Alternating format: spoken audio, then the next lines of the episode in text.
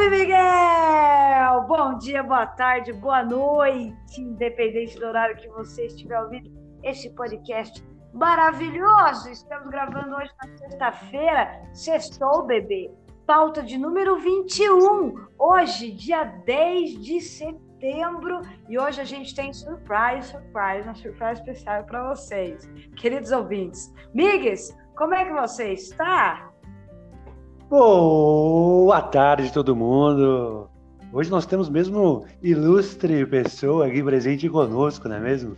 Mas respondendo você, minha querida Angélica, estou bem. semana foi super corrida, muitas coisas a fazer. Essa semana foi super boa, gostei demais. É, estou me sentindo bem fisicamente também, então foi uma semana super boa. E vocês, como vocês passaram aí, vocês duas, the couple that I love so much? Oh, padrinho. Eu tô bem, eu tô bem. Hoje também fiz meus 15 quilômetros de bicicleta. Acabamos de almoçar, almoçamos tarde hoje, que Nanazinha estava fazendo exames, acabou de chegar. E é isso, semana passou correndo, rápido, voando. A semana começou na quarta, né? Terça no feriado. Aliás, dia da independência do Brasil, esse país que não é nada independente, mas seguimos, né? Não é nenhum assunto para a gente falar sobre. Mas eu estou bem e você, Ana né, Como é que você está hoje? Boa tarde, meus amados. Estou muito bem, muito feliz. Acabei de voltar para fazer meus exames de rotina e está tudo certo, tudo maravilhoso. Então, a melhor notícia que eu poderia receber, não é mesmo? E muito ansiosa para a nossa surpresa do dia. Então, sem mais delongas, hoje, como como a nossa Nanazinha pediu e nós também. E eu aposto que os nossos ouvintes também estavam curiosos para saber quem é a nossa editora, esse mulherão da porra chamado Maria Beatriz, mais conhecida como Berries, mais conhecida como nossa filha, minha da Naná, que a gente adotamos. A gente adotemos. Mary, apresente-se para os nossos queridos ouvintes. Olá, queridos ouvintes. Eu sou a Marys, eu sou bióloga, estudei com a GG. E, e é isso, eu tô desempregada, mandei jobs. Eu edito esse podcast. e é isso, eu vim comentar um pouquinho hoje as notícias. Maravilhosa essa Mary, meu Deus do céu. Ela chegou ali, ó, chegou com tudo. É isso, pessoal, ó, mandem jobs, hein? Falar pra vocês, sucesso que só. Então, Bem-vinda, Mary, episódio com a Mary. Hoje, hoje vai, Angélica, hoje vai. É hoje. É a melhor editora que esse mundo já conheceu. A galera só não sabe ainda desse talento. Mas deixa o dia que você na banda decolar, a Mary vai ficar rica, que é a melhor editora do universo. Darwin Wilson. e vamos começar já essa pauta de número 21, trazendo umas pequenas curiosidades antes de eu contar, contar para vocês a primeira notícia da semana. Então vamos lá, dia 1 de setembro, o nosso querido rover Perseverance, que está lá no planeta vermelho, finalmente conseguiu coletar com sucesso a amostra de rocha em Marte. Lembra que a gente trouxe aqui a curiosidade para vocês que na primeira tentativa o tubinho que era para ter a amostra de solo estava vazio, bebê, não tinha nada, mas dessa vez rolou. Então lá na década de 2030 a NASA, junto com a ESA, que é a Agência Espacial Europeia, vão buscar juntas essa, essas amostras lá no planeta vermelho. Então, lá mais ou menos de 2030, vamos saber se Marte teve ou ainda tem vida microscópica. O que, que vocês acham, gente? Eu acho que tem. Eu acho que ainda tem umas baques lá e vou ficar muito feliz se tiver. E ainda falando sobre Marte, vamos falar do helicóptero mais bonito do universo, conhecido como Ingenuity.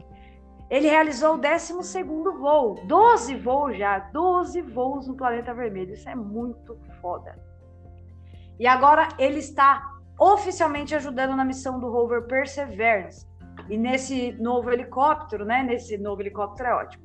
Nesse voo novo aí, ele tirou 10 fotos coloridas de uma região que vai ser explorada ainda futuramente pelo rover. Essas imagens foram tiradas de uma altura de 10 metros e mostra que essa região possui sinais de que tem rochas sedimentares ali. Como a gente sabe, rochas sedimentares são as rochas que ficam preservados os fósseis.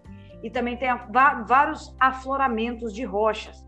E além do mais, além dele mostrar que é uma região boa para o rover é, explorar, as imagens mostraram também que o caminho até essa região está livre e seguro para o rover, porque como a gente sabe, se der um probleminha ali nas rodas né, do rover, não, não tem como passar a borracharia lá embaixo, né? Isso daí fudeu mesmo. O que, que vocês acharam dessas curiosidades antes da gente ir para a primeira notícia? Olha só, essas curiosidades são super legais. O que eu, o que eu vejo muito é esse avanço né, que está tendo lá do, do, nosso roverzinho do Ingenuity também. E imagina se, se isso dá super certo, tipo, eles conseguem fazer várias e várias missões, porque inclusive o Ingenuity, que a gente já vem falando, era para ter acabado as missões deles faz um tempo, né, Angélica? E realmente ele está lá continuando a fazer. Então, super legal essa parte. E realmente esperamos coletar essa amostra com sucesso de rocha, hein? Se vocês virem a imagenzinha dele lá, até perfurando a rocha, assim, tal, tentando lá perfurar, até selecionando a rocha perfeita. Foi mó legal. E vocês, o que vocês acharam, menino? Eu gostei bastante das curiosidades. E eu acho que tem vida lá sim. E eu tô curiosa. Espero que chegue 2030 logo pra gente saber. Tá logo eu ali, também. né? Eu achei isso muito bacana porque eu torço pelas bactérias, eu espero que elas estejam lá sim. E achei demais essa notícia do rover que agora finalmente conseguiu fazer a perfuração, né? A primeira tentativa não deu certo, essa segunda foi um sucesso e ótimo, né? Porque isso envolve muito estudo, muita ciência, muita tecnologia, não é uma coisa simples de se fazer. Então, ver uma missão dessa tendo sucesso é muito gratificante. Migues, chama a primeira notícia para mim falar. Antes da Angélica entrar, então, com a primeira notícia, eu gostaria. A gente sempre dedica o episódio a alguém, né? Alguma data em específico. É, hoje eu queria dedicar, porque hoje é o Dia Mundial da Prevenção do Suicídio, dia 10 de setembro. É, então eu gostaria de, de, dizer, né, se algum amigo, alguma pessoa próxima se sentir à vontade de conversar sobre qualquer coisa, pode contar comigo. Eu posso todo mundo aqui também pode contar conosco. É sempre importante deixar muito as pessoas saberem observar essa parte né, dos sintomas, até mesmo das observações do que a pessoa está sentindo. E existem várias coisas que a gente tem que tratar sobre isso, buscar principalmente ajuda. Então você nunca vai estar sozinho, sempre alguém vai estar lá para te ajudar. Então essa parte é super importante. E como a gente inicia a campanha do Setembro Amarelo, acho que é importante a gente comentar sobre esse dia, que é hoje, dia 10 de setembro, minhas jovens. Certíssimo, Miguel, é importantíssimo lembrar disso, muito bem. Eu tinha, eu lembrava que a gente estava no Setembro Amarelo, mas eu não lembrava a data.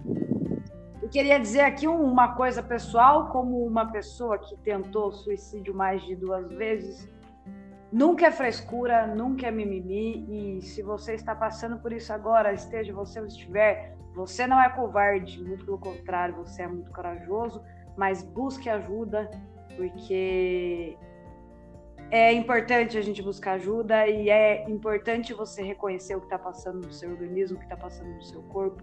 E tá tudo bem, se não parece que tá tudo bem aqui agora, vai ficar tudo bem. Você só precisa procurar ajuda profissional e não se achar menos que qualquer outra pessoa por conta disso. Muito pelo contrário.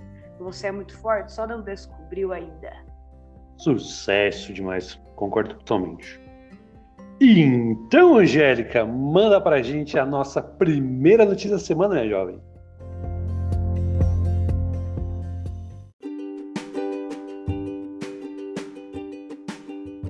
Primeira notícia da semana maravilhosa. Eu adorei essa notícia. Vamos lá. Unidade móvel de sequenciamento de variantes. Então, a cidade de Aparecida, com cerca de 40 mil habitantes, aquela cidade que todo mundo já foi para comprar os negócios baratos, que tem uma feira gigantesca. Eu ia só para isso, era obrigada a ir na missa, mas ia só para comprar as coisas. Tinha a coleção de Power Rangers que eu comprei lá em Paris, mais conhecido como Paris. Então, a cidade de Aparecida, que tem ali mais ou menos 40 mil habitantes, foi presenteada no começo de agosto com o laboratório móvel do Instituto Butantan. Vai Butantan. E o objetivo do laboratório é testar os casos suspeitos de Covid-19 e sequenciar o material genético do vírus para acompanhar o surgimento de novas variantes. Esse lábio móvel permanecerá, permanecerá uma semana em cada município e vai examinar ali 500 amostras em cada município. Aparecida foi o primeiro município a ganhar esse prejeitão. Tomara que chegue aqui na nossa querida cidade da Linguiça logo. E o resultado das análises de identificação do vírus devem sair em até 24 horas e o sequenciamento genômico, que vai buscar essas mutações, deve sair em até seis dias. Até o dia 24 de julho, os sete laboratórios de uma rede coordenada pelo Butantan realizaram o sequenciamento de 15.507 genomas, identificando então 25 variantes da Covid-19 no estado de São Paulo. Na maioria dos casos, 89,8%, a variante predominante foi a gama, também conhecida como P1, aquela que surgiu aqui no Brasil, em Manaus. Migs, o que você achou desse lab móvel maravilhoso? Olha, é muito importante esse tipo de política pública que a gente está falando aqui, porque no meio de uma pandemia de vírus, o que deveria ter realmente são essa parte de testagem. A gente vê testes que foram totalmente deixados pelo governo, que a gente deveria ter usado e venceram, por exemplo. Testes rápidos têm a sua acessibilidade afetada, sim, tem, mas é super importante para identificar pessoas que estão transmitindo o vírus. Isso é super importante, eles são super bem para essa parte. Então deveria ter, lá, em cada município, essa parte de testagem, sabe? E quando o Butantan criou esse lado móvel, poxa, esse monitoramento de variantes é super legal. E a gente for falar um pouco mais de variantes no Brasil e no mundo, até ontem na live, na live do, do Atila, que eu estava observando ontem também, não sei se vocês viram, mas ele comentou sobre o mapa, um mapa gênico né, da, das, das cepas de Covid-19. E ele até mostrou lá quais são as cepas, né, o que, elas são de diferente em relação ao original de Wuhan. E você vê que a do Brasil é totalmente diferente, assim, tá bem longe do mapinha gênico. Quanto mais longe, mais diferente o seu anticorpos não consegue neutralizar. Ou seja, se uma pessoa teve é, a Covid-19 feita pela cepa de Wuhan, a original, é, a gama, por exemplo, que é do Brasil, a P1 está bem longe, provavelmente não vai conseguir neutralizá-la também. Então, por isso que no Brasil teve essa reincidência de casos, né? Quem já teve, pegou de novo. E, por felicidade, a Delta está próxima de Wuhan. Então, provavelmente também tem. É, as vacinas vão funcionar bastante, porque as vacinas foram feitas com o, o viral da de Wuhan, né? Lá no começo de toda a história de 2020. E como a Delta está pertinho ali da de Wuhan, então provavelmente os anticorpos que você está recebendo da vacina, pessoal, vão ser importantes para neutralizar a Delta também, tá? Então essa tem que verificar sempre essa parte. Essa parte de verificação de cepas e, e mutações que estão ocorrendo é super importantíssima em qualquer país do mundo. Então, parabéns, Butantan, super feliz. Vai ciência brasileira. E vocês que acharam aí? Não, primeiro vamos começar pela nossa convidada, Mary. O que você achou dessa notícia, minha jovem? Eu achei incrível a notícia. Eu gostei muito da. Eu, eu gosto muito do Butantan, do contrato Butantan. É... mas é isso, tipo, eles com essas testagens eles vão poder desenvolver mais vacinas mais para frente, né? Caso precise, caso surjam novas variantes que essa vacina não consiga cobrir, né? Eu acho, eu acredito. E e é isso, e a cada dia surge mais variantes, né? Porque você entra no Instagram, você pega umas 15 variantes diferentes só de olhar os stories, mas enfim. é, é triste, né? Que as pessoas continuam saindo e continuam indo em festas e tudo mais. Mas a notícia é boa, que a gente tá testando e que talvez as coisas mudem mais pra frente. Boa. E aí, Naná, o que, que você achou? Antes de passar para a Ana, eu queria dizer que muito bem, Marys, porque eu, te, eu, eu, eu fuço o Instagram da galera, às vezes, sem querer, de ver stories. Você vai passando e pá, para passar o tempo, às vezes terá para fazer, tá com tédio. Eu tô com medo de pegar Covid pelo Instagram da galera, sabe? Exato. Cara, é, não, tá todo mundo saindo. É o que eu falo pra Naná. A pandemia acabou, esqueceram de avisar a minha causa aqui só. Eu acho que a minha internet tá com delay, tá com atrasinho. Não é possível, sabe? Então, e outra coisa, escreva com canetinha de gel sabor vômito, que eu vou dizer. Os casos vão aumentar um pouquinho mais. Vai ser resultado do Dia dos Pais, que todo mundo saiu, e das manifestações bolsonaristas do 7 de setembro, que os corno foi tudo sem máscara. Então, assim, a situação tende a piorar um pouquinho agora. Nossa, nem me fale. Eu até parei de usar o Instagram por causa disso mesmo, que eu tava passando raiva. E aí eu falei, não, sem raiva. eu parei de, de usar, só tô usando mesmo pra postar nossos episódios. E é isso. Tá certíssima, Maria. É difícil mesmo a gente fazendo tudo que a gente pode e vendo as pessoas se lixando, né, pro que tá acontecendo. Não, não dá para entender. Mas a respeito da notícia, eu queria dizer o seguinte: parabéns, Butantan, pela iniciativa, pelo trabalho exemplar. Contratem a Maria, porque ela vale a pena e ela merece.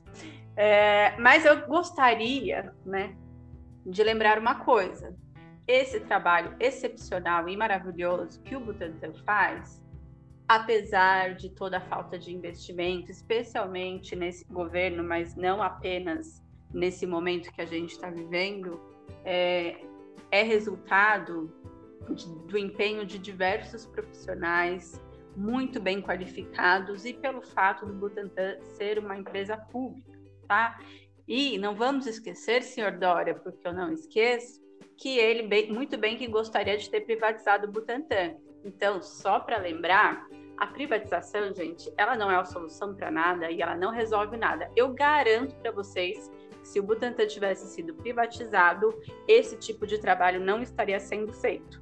Vale a gente lembrar que uma empresa pública, ela tem a função de servir a população de uma forma geral com qualidade e com excelência. Não vou aqui é, eu sei que a gente precisa cobrar, não necessariamente as coisas funcionam dessa forma, mas a função é essa e a gente tem o direito de exigir. A partir do momento que a gente vende uma empresa, que ela se torna uma empresa privada, ela vai visar o lucro. Ou seja, embora isso não aconteça, tá? Mas eu não vou entrar aqui nessa discussão, tá? O, a qualidade do, do serviço oferecido não melhora necessariamente, mas vamos supor que melhore. Vai melhorar para apenas uma classe social. A grande maioria da população deixa de ter acesso a esse serviço. Então é muito importante que isso fique claro para as pessoas pararem de querer de privatizar tudo. Viu política neoliberal? Chega, né? Falou tudo. Foi com os dois pés do peito. Um Hadouken! E depois desse Hadouken, muito bem dado. Migues, traz a segunda notícia da semana para gente.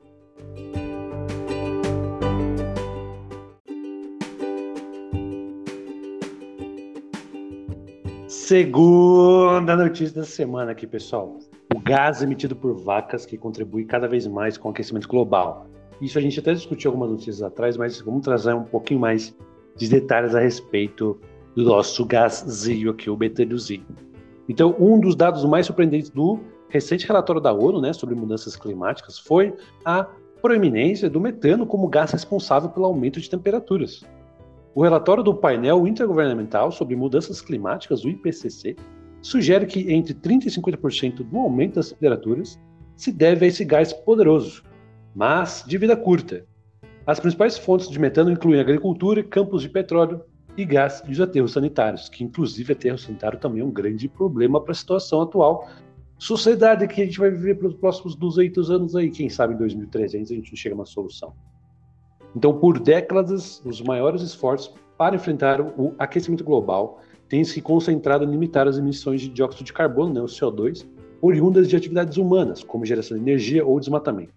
O metano, famoso fórmula molecular de CH4, por outro lado, não tem recebido essa atenção.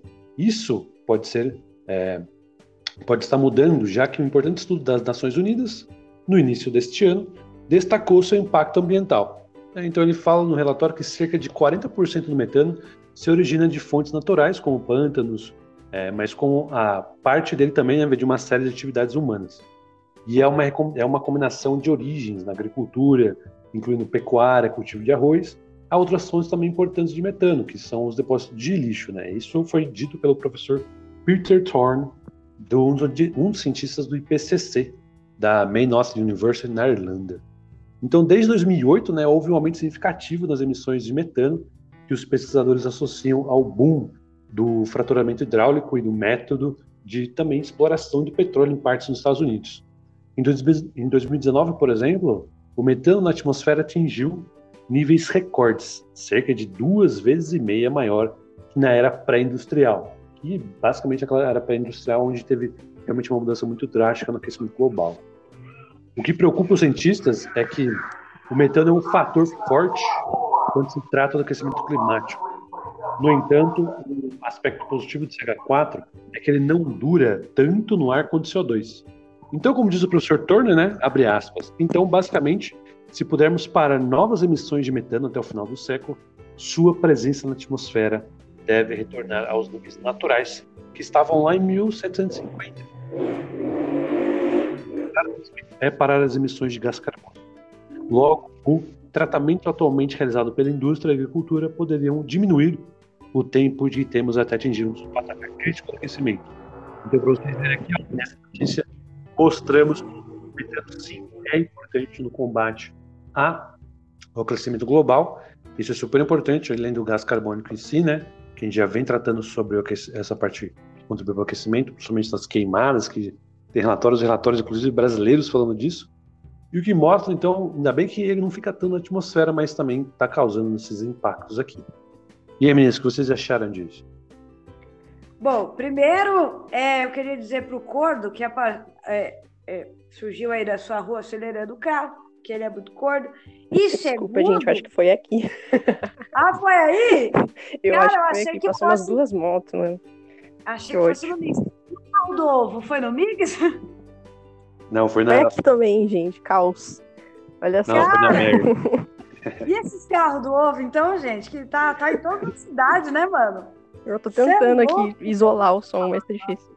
Gente, eu não sei na casa de vocês, mas às vezes aqui eles passam tipo nove, nove e meia da noite, sabe? Como assim? Então, é, não tem horário mais, porque antes era só tarde, agora sim, qualquer horário. De repente, de madrugada, a gente se depara com o carro do ovo agora.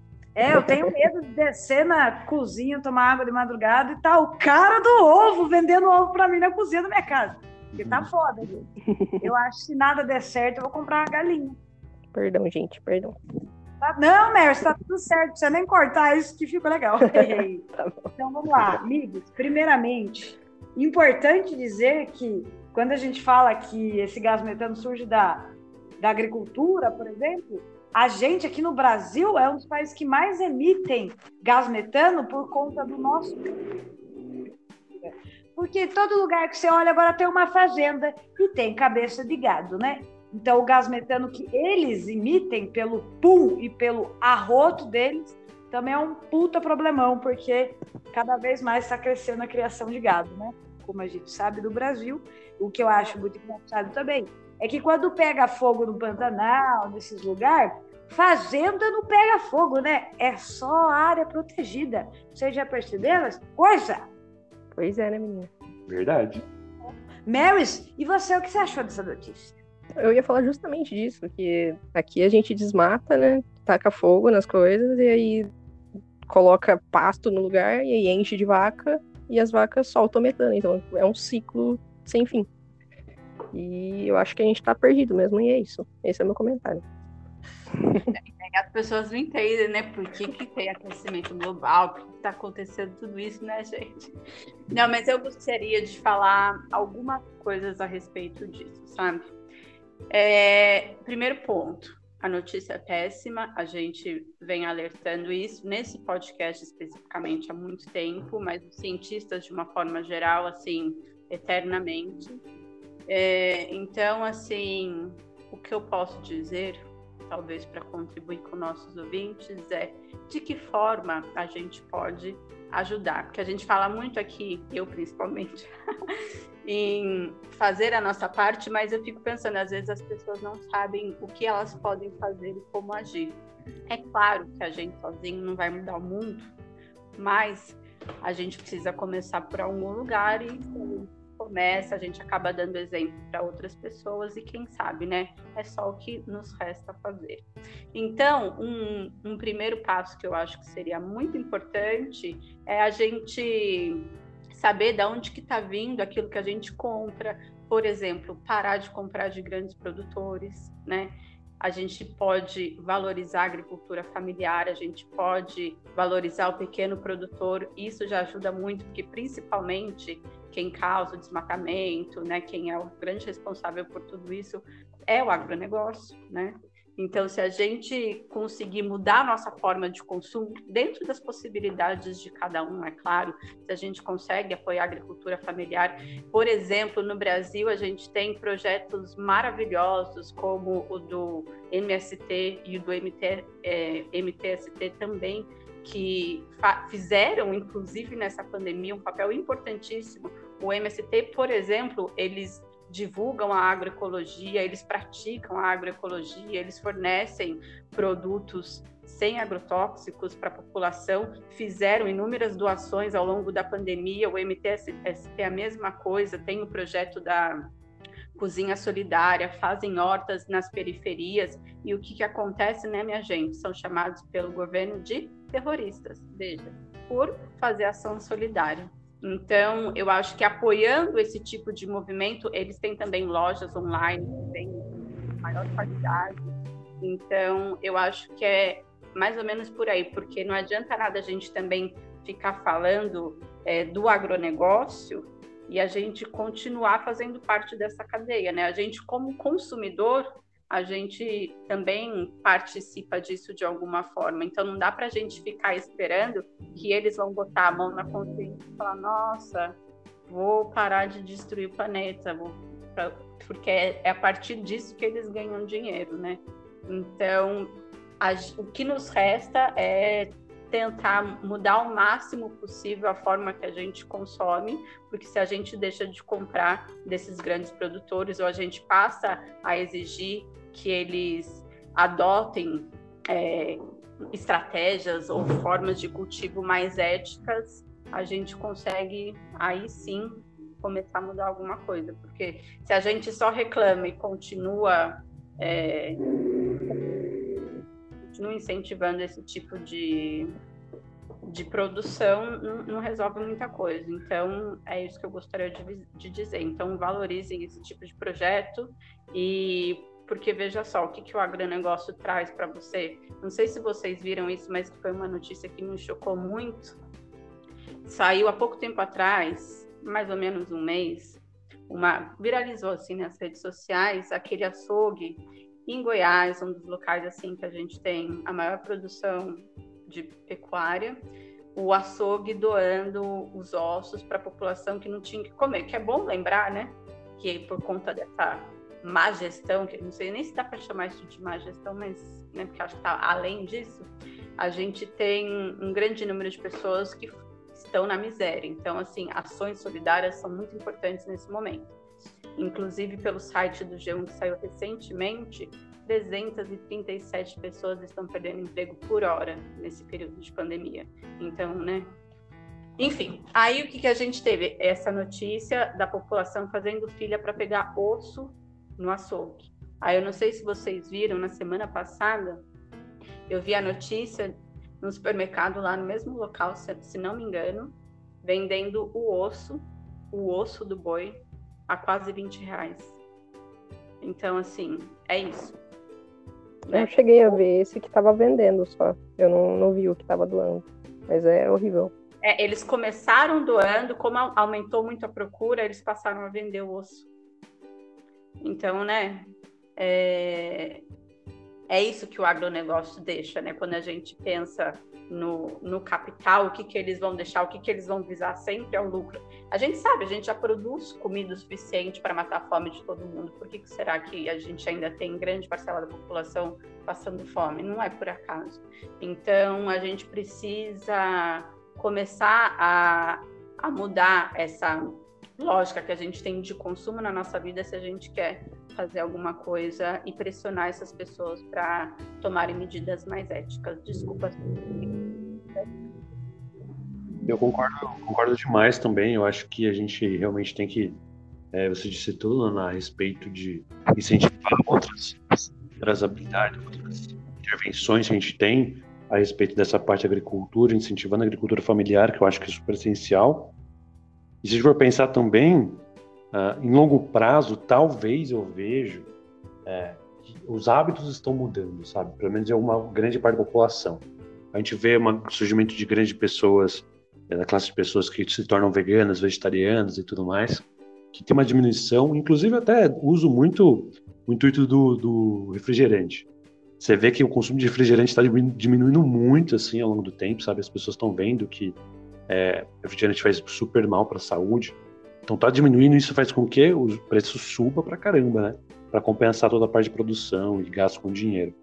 Então você vê que antigamente custava tanto, hoje em dia tá tipo 7 reais, 8 reais uma Coca-Cola de 2 litros, super caro. Mas esse mudança de hábito eu acho que é super importante mesmo, disse tudo.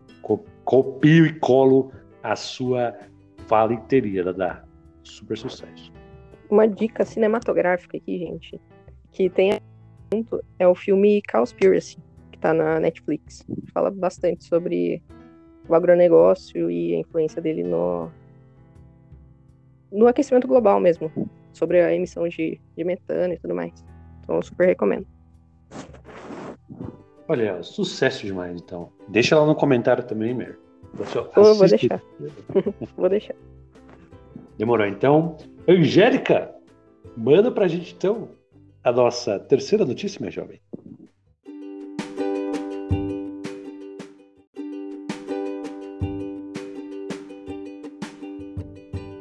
Terceira notícia é um fiozinho a mais dessa história, né, que a gente está desenrolando há anos e já trouxemos várias outras notícias relacionadas a isso aqui e vamos falar disso novamente porque é importantíssimo. Então, terceira notícia da semana: os incêndios podem ter afetado até 85% das espécies ameaçadas da Amazônia. A extensão dos danos está intimamente ligada à aplicação ou falta de regulamentações no Brasil destinadas a proteger a floresta da exploração madeireira generalizada, bem como dos incêndios frequentemente usados para limpar espaços abertos na, florestas, na, na floresta e outras invasões. As descobertas relatadas por pesquisadores no tempo na revista Nature ilustram o papel fundamental que os regulamentos do uso da floresta têm no destino da floresta amazônica um dos pesquisadores e a equipe de colaboradores dele, do Brasil, China, Holanda e Estados Unidos, investigaram como as áreas geográficas das espécies de plantas e animais da Amazônia foram expostas a incêndios recentes. A equipe compilou mapas de extensão de 11.514 espécies de plantas e 3.079 vertebrados, criando o que pode ser o conjunto de dados mais abrangente de mapas de extensão para a Amazônia. A equipe comparou esses mapas com imagens de satélite da cobertura da floresta amazônica de 2001 a 2019. Essas imagens permitem que a equipe rastreie como a extração de madeira e os incêndios levaram à degradação do habitat da floresta tropical. O fogo atingiu cerca de 190 mil quilômetros quadrados, uma área aproximadamente do tamanho do estado de Washington. Até cerca de 95% das espécies apresentadas no estudo tinham áreas que se sobrepunham a incêndios durante este período. Embora para muitas espécies as áreas queimadas representassem menos de 15% de sua área total. As espécies afetadas inclui até 85% das 610 consideradas ameaçadas, tão vulneráveis à extinção ou já ameaçadas ou criticamente em perigo pela União Internacional para a Conservação da Natureza. Esta categoria inclui até 264 tipos de plantas, 107 anfíbios e 55 mamíferos. E só em 2019, mais de 12 mil espécies sofreram incêndios em algum lugar de sua área geográfica. Então, é agora que a gente está no inverno, no resto de inverno que mais está aparecendo o verão já, não sei aí, Marys em Cosmópolis, mas aqui em Bragança a situação está bem pesada. Ontem, não sei se você reparou, amigos, no final da tarde, aquele céu amarelo, aquele tempo seco, ar pesado, isso chama poluição e excesso de queimada. Então, assim, como eu já disse e repito, não vai achando que é porque está na Amazônia, a Amazônia está longe, que não vai interferir na sua vida, porque vai. Lembrando que a gente só tem esse planetinha para morar. Não é mesmo, Migues? Com certeza, eu vi sim o céu ontem, poxa, essa poluição foi vista em vários lugares, inclusive mais em São Paulo, até que alguns amigos lá falaram. Tava totalmente assim, o tempo seco deixou o, o São Paulo nível São Paulo mesmo, sabe? Então é super complicado essa parte. Inclusive, falando na notícia aqui, se a gente for pensar, poxa, a Amazônia, né, é onde, a gente já falou isso várias vezes, a Amazônia é um local onde tem espécies predominantes de tudo que é tipo. Inclusive, a gente verificou aqui que 35% das ameaçadas foram totalmente alteradas pelas queimadas que ocorreram nesses últimos anos. Poxa, e a gente viu muito bem também que um vírus que está em natureza pode atingir os seres humanos, né? É, como a gente viu Covid-19, SARS-CoV-2, o vírusinho lá. Poxa, eu fico pensando, cara, imagina o rolê que vai ser se isso continuar na Amazônia. Porque o quanto de habitat vai ser alterado, o quanto de é, contato com o ser humano pode existir ali, porque eles vão ter que se mudar, né? Teoricamente, todo mundo faz isso. Você está sofrendo ameaça, você muda de habitat. Isso é super ruim, mas isso vai causar várias consequências no futuro. E a gente vê que tem plantas, anfíbios, mamíferos, todos eles sofrendo ameaças. E a gente não tem como tratar, na verdade tem como tratar, né? Mas o governo não faz algo a respeito. A gente vai ter recordes e recordes de queimadas, desmatamento. Isso me deixa super pé da vida, mas a gente tem que melhorar como sociedade, principalmente, né? E aí, Mary, o que você achou disso?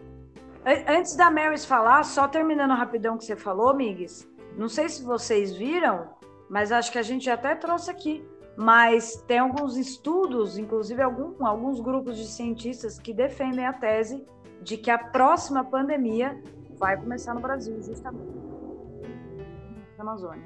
É isso. Marys, passo a bola para você. Então, gente, é meio desesperador, né? Tudo isso.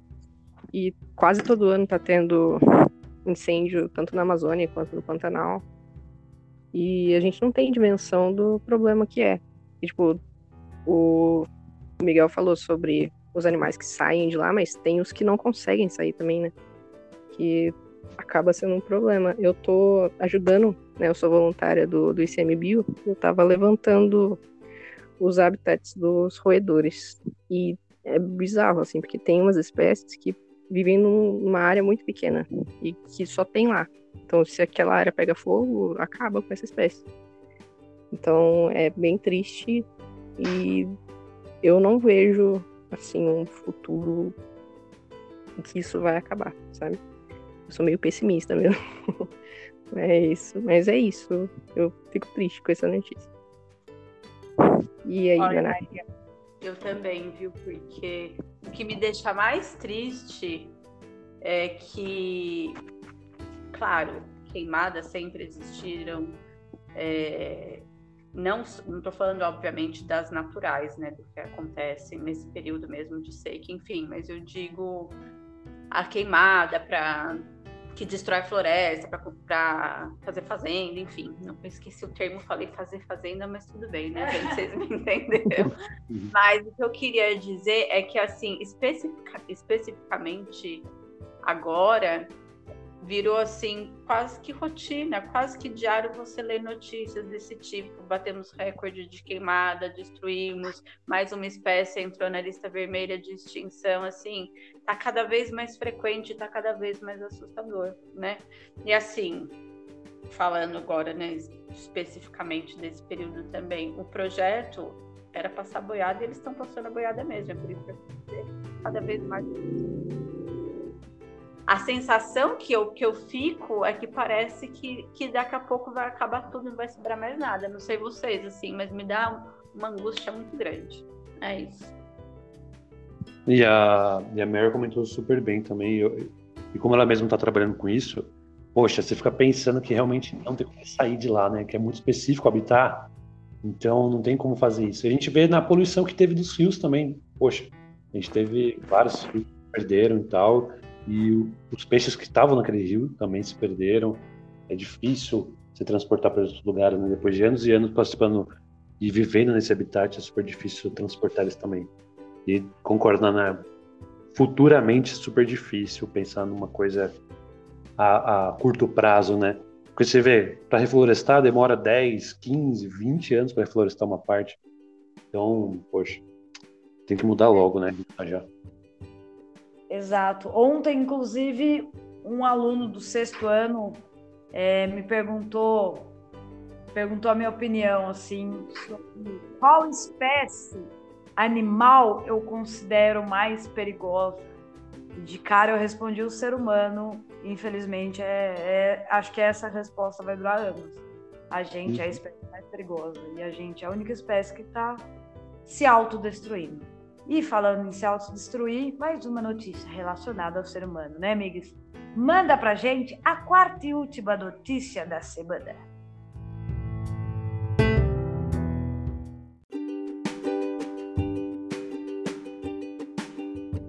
Quarta notícia da semana.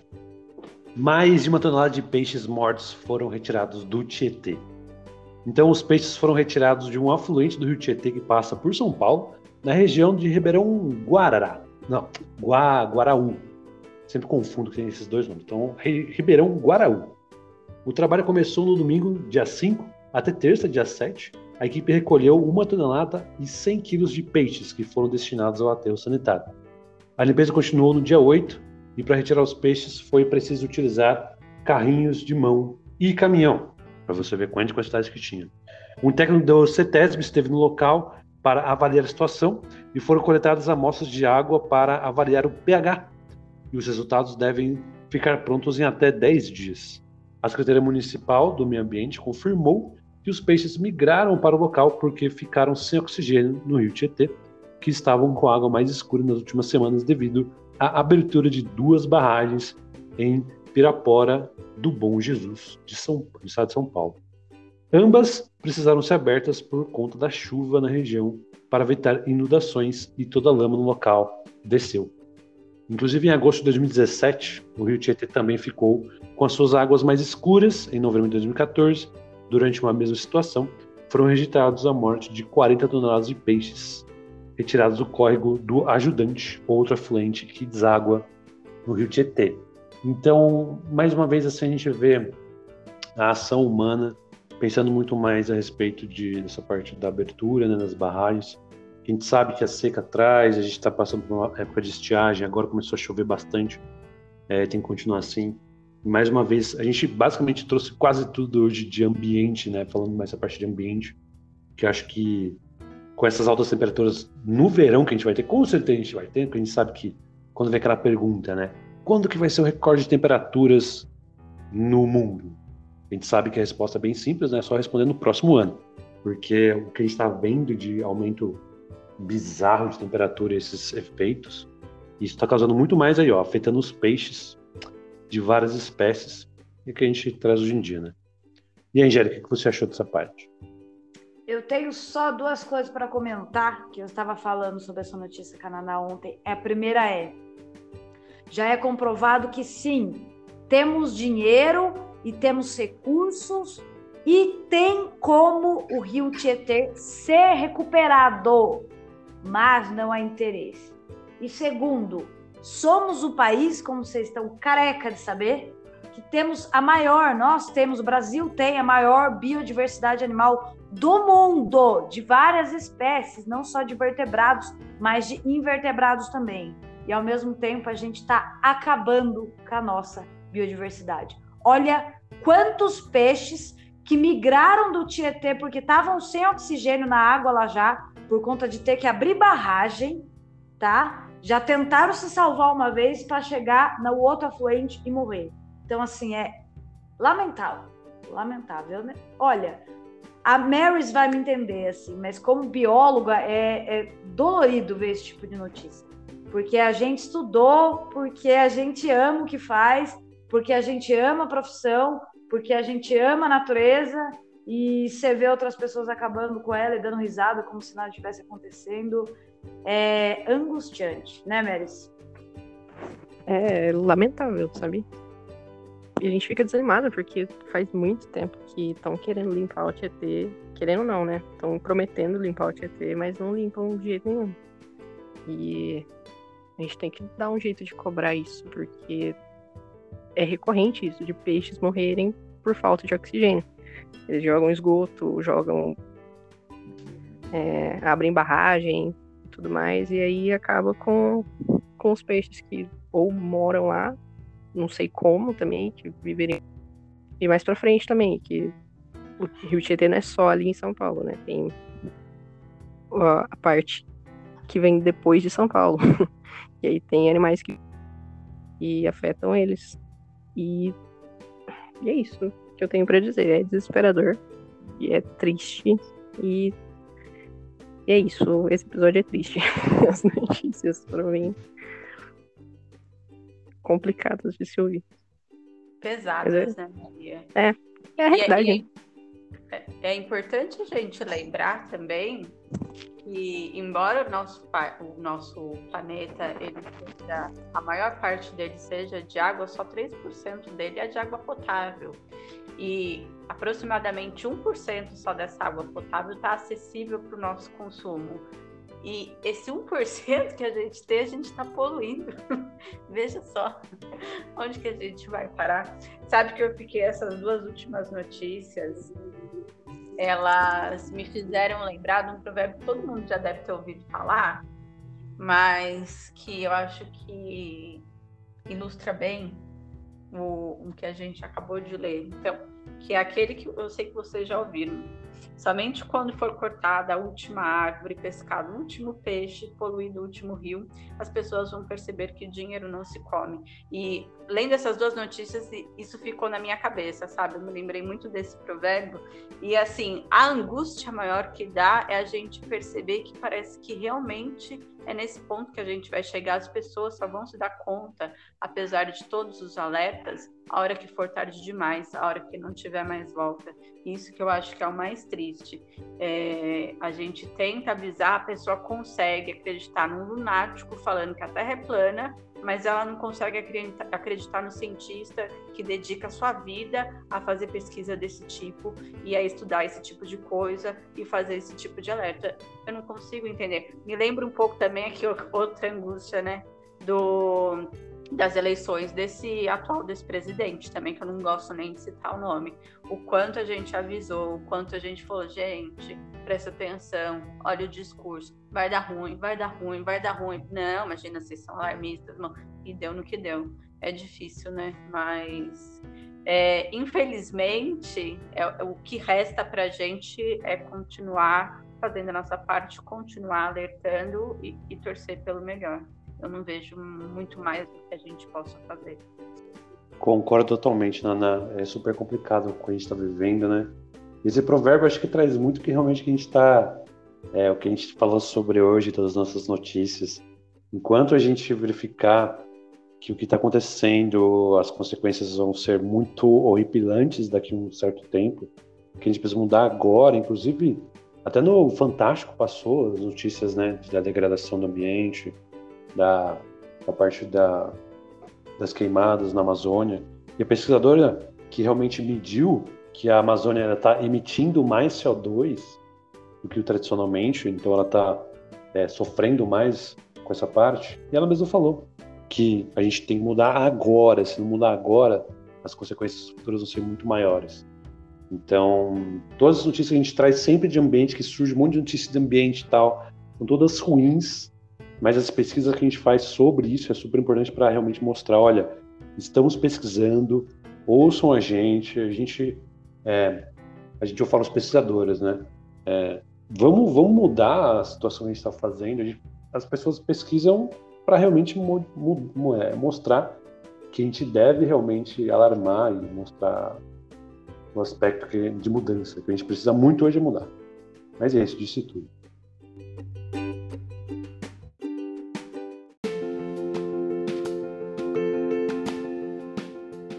É isso, gente. Notícias da semana dada, a maioria não muito boa, mas a gente não pode passar pano, nem passar a mão na cabeça, nem fingir que não está acontecendo nada, fazer egípcio e pagar de louca.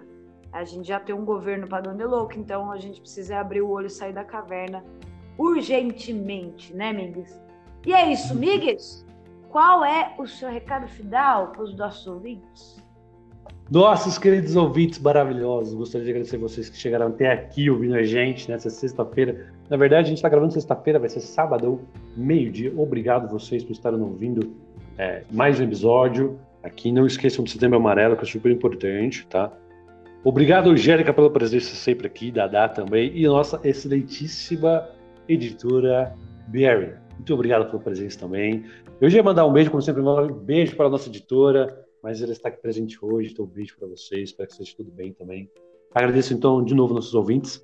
E aproveitem, siga a gente nas nossas redes sociais, arroba Ciência na Manga, no Twitter, no Instagram, ou mande um e-mail para ciencianamanga.gmail.com.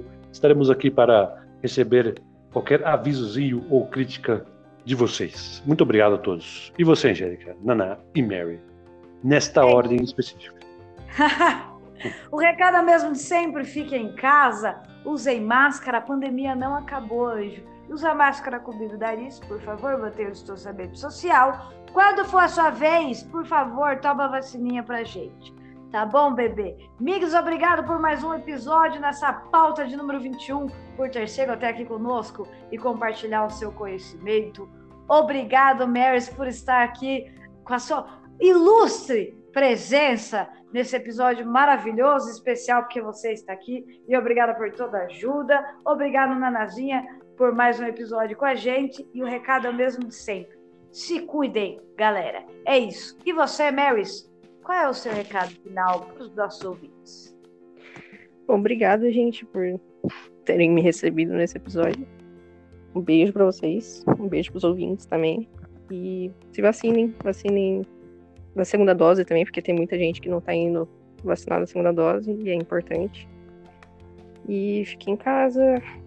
Todos os recados, assim, que a GG já falou. E é isso, gente. É, sigam a gente nas redes sociais, tenham paciência, porque a tia aqui não sabe mexer em redes sociais, mas eu tento. E pelo menos lá no Twitter eu consigo dar uma atenção maior, arroba ciência na mão. E é isso. Qual é o seu recado, Nana? Um beijo para todos vocês, os meus queridos colegas Desculpa o motoqueiro, Naná. Desculpa o motoqueiro. Comece de novo. Não, não, deixa as pessoas participar. É trilha sonora, gente, nem se importa. então, um beijo para todos. Muito feliz com mais um episódio do Ciência na Manga. Espero vocês na próxima semana. E fora Bolsonaro. É isso. Fora Bolsonaro e chupa essa manga. Chupa essa manga, valeu. Chupa essa manga. Chupa essa manga. Falou! Fui.